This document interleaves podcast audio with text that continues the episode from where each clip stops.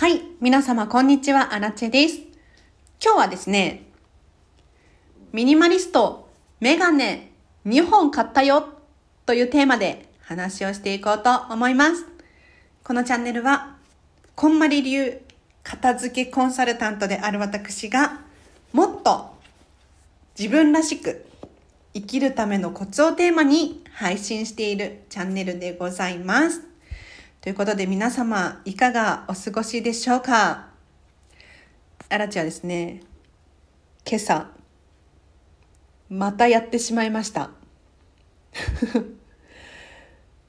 ぎっくり首。もう、本当に首が痛い。なんでこうなる？なんでこんなしょっちゅうぎっくり首になるんでしょうか？あの、私もぎっくり首っていう症状を知らなかったんですけれど、寝違えのひどいバージョンっていうのが存在して寝違えるってどういうことかって言ったら寝てる時にね、まあ、変な角度で、ね、変な角度で寝てしまって痛くなるで朝起きたらなんか痛いなっていうのが寝違いなんですけれどそうではなくってぎっくり首は急に来るんですよ。徐々にこう痛くなるのではなくって朝痛くて目が覚めで痛すぎて寝返りを打つこともできないし手に力を入れることもできない。どうすることもできなくて思わず笑ってしまうんですけれどもう起き上がれないし心地よい体勢もないし今日も朝痛い痛いと叫びながら妹を起こして もううるさいみたいに怒られるというね。慌てて湿布を貼ったんですけれど、はい、なんでこんなことになってしまうんだろう。血行が良くないのかな？姿勢が悪いのかな？気をつけます。ということで今日の本題。ミニマリストメガネ2本買ってきたよという話をしていこうと思います。私はですね常日頃メガネを愛用しております。でこのメガネは伊達メガネではなく度の入った本物のメガネです。よく勘違いされるんですけれど荒地さんっておしゃれメガネですよね。違うんですよ。これは目が悪いからあえてそれを生かそうと思って常日頃メガネをかけているんです。でさらにはミニマリストなのでコンタクトレンズを洗ったりとかコンタクトレンズのストックを用意しておくとかそういった管理をするっていうのが非常にめんどくさいので メガネは楽だからメガネにしております。で今回どうしてメガネを2本買うことになったのかというと事故が起こりましてメガネを踏んづけてしまったんですね。お気に入りのメガネだったからすっごいショックです。3日前に疲れてたんでしょうね。気がついたらキッチンの前で寝ていて キッチンで寝るってねなかなかないと思うんですけれど。3時過ぎくらいかな夜中の。起きて一歩踏み出した先に眼鏡が落ちてたんですよ。で気が付いた時にはもう遅いですね。ポキッといってしまいました。でそこで問題が発生するんですが何かというと替えの眼鏡がない。っていうことなんです。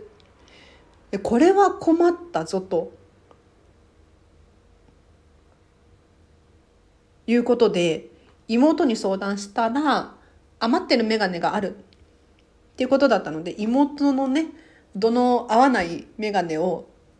2日間頑張って使って眼鏡屋さんに行って眼鏡を作ってまいりました。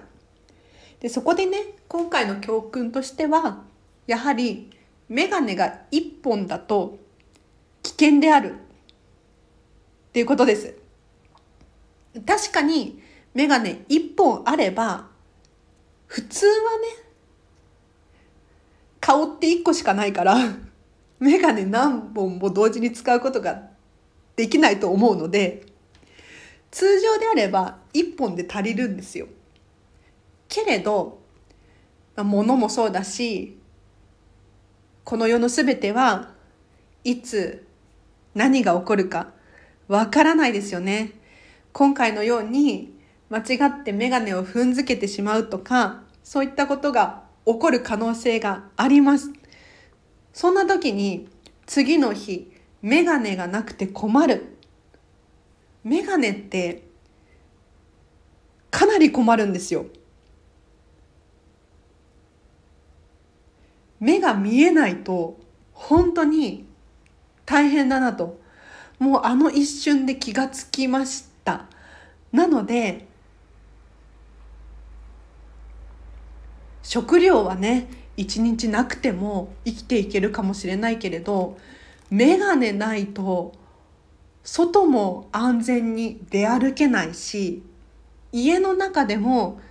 見えなくて探し物しちゃうし何にもできないのでここはミニマリストだけれどメガネ2本買おうということで2本買ってまいりました。で今回たまたま偶然可愛いメガネが2本見つかったので良かったんですけれどまあ探し回ってなかったら違うお店行こうかなとかそういうふうに思っていました。でも偶然同時に可愛いメガネが2本見つかって本当に私はラッキーだったなと思います。ということで今日はミニマリストだけどメガネを2本あえて買ったよという話をさせていただきましたがいかがでしたでしょうか？まあねうすうす気がついてたんですよ。もしこのメガネに何かあったらまずいよねと。災害が起こるかもしれないし猫飼ってるから猫が眼鏡を壊すっていうことはないかもしれないけどだから眼鏡を隠しちゃうとかありそうじゃないですか。そんな時に眼鏡がなかったらコンタクトのストックもないし支障が出るよなっていうのは気がついてたんだけれどやっぱり人ってね身をもって痛みを味わわないと成長しないみたいでなあなあにしてたんです。でもやっぱりねメガネは2本必要でしたね。反省。もしくはコンタクトのストックを少し用意しておくっていうのもありなのかななんて思いました。使い捨てのねコンタクトレンズ、まあ、確かに期限があるのであんまりたくさん用意しておいちゃうと期限がね数年とかであっても切れる可能性があるから要注意ではあるんですけれどちょっとくらいだったら保管する場所もあるしそんなに管理コストもかからないだろうから買っておくのもありなのかななんて思いましたね。あとは目が良くなる手術とか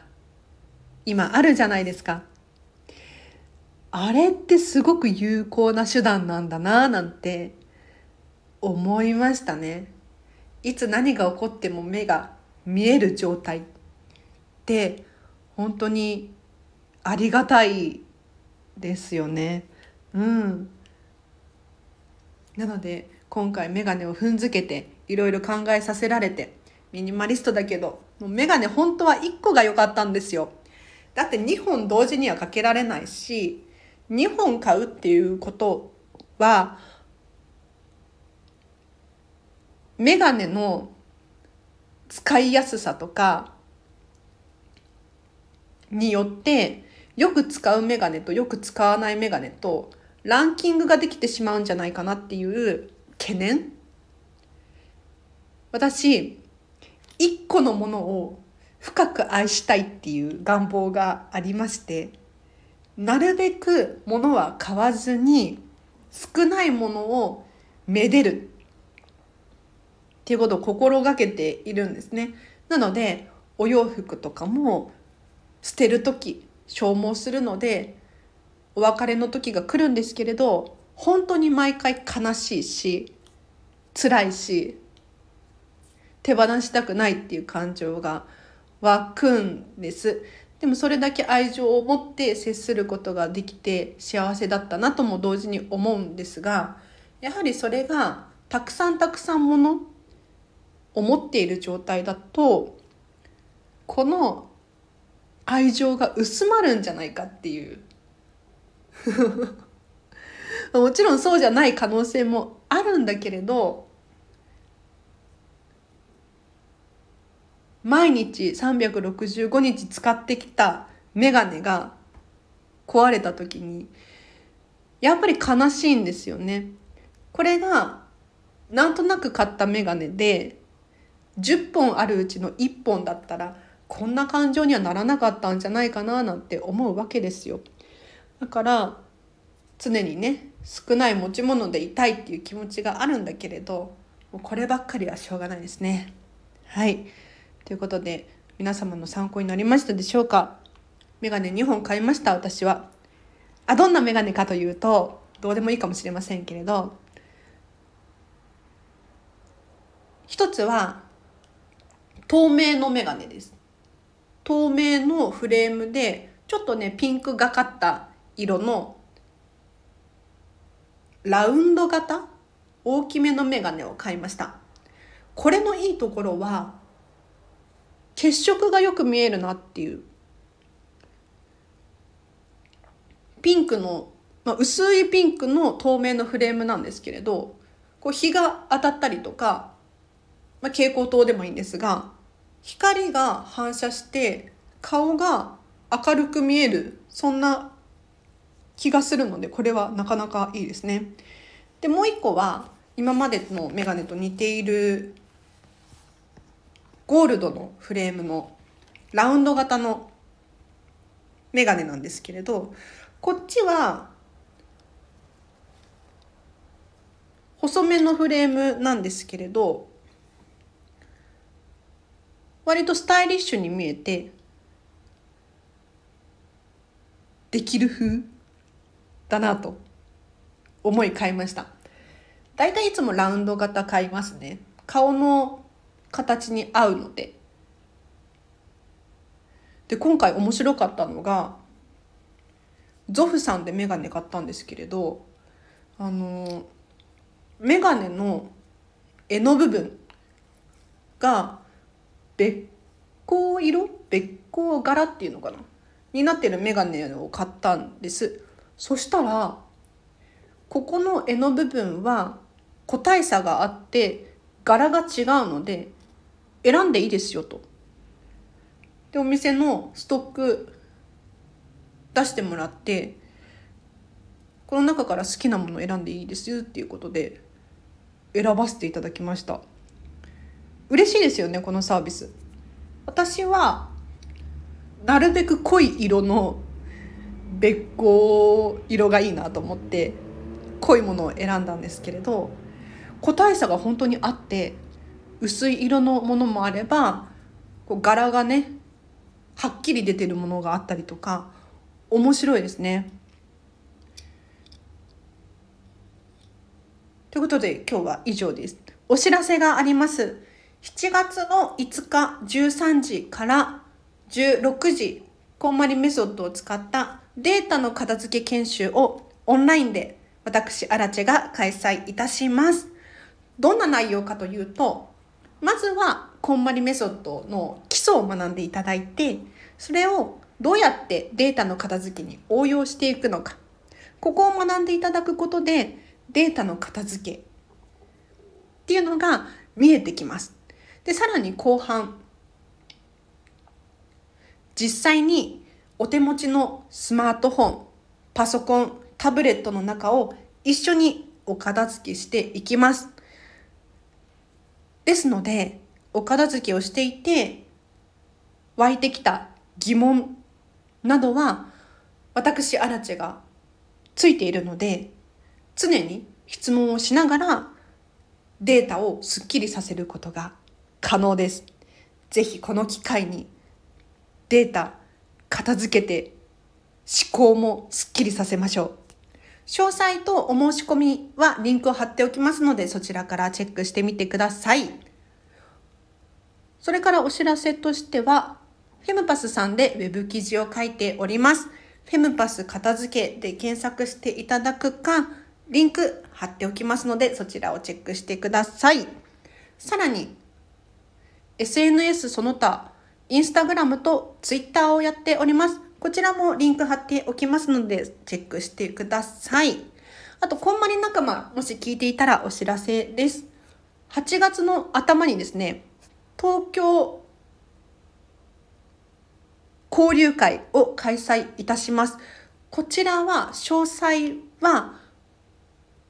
Facebook のこんまりグループで載せていますので、そちらからチェックしていただいて、お申し込みリンクがあるので、そちらからお申し込みください。